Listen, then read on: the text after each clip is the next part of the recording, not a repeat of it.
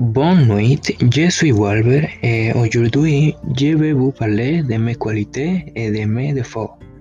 Quand j'étais enfant, mes qualités étaient d'être attentif, intelligent, j'étais toujours heureux et très affecté et mes défauts étaient que j'étais très maigre, il me très facilement et je pleurais beaucoup.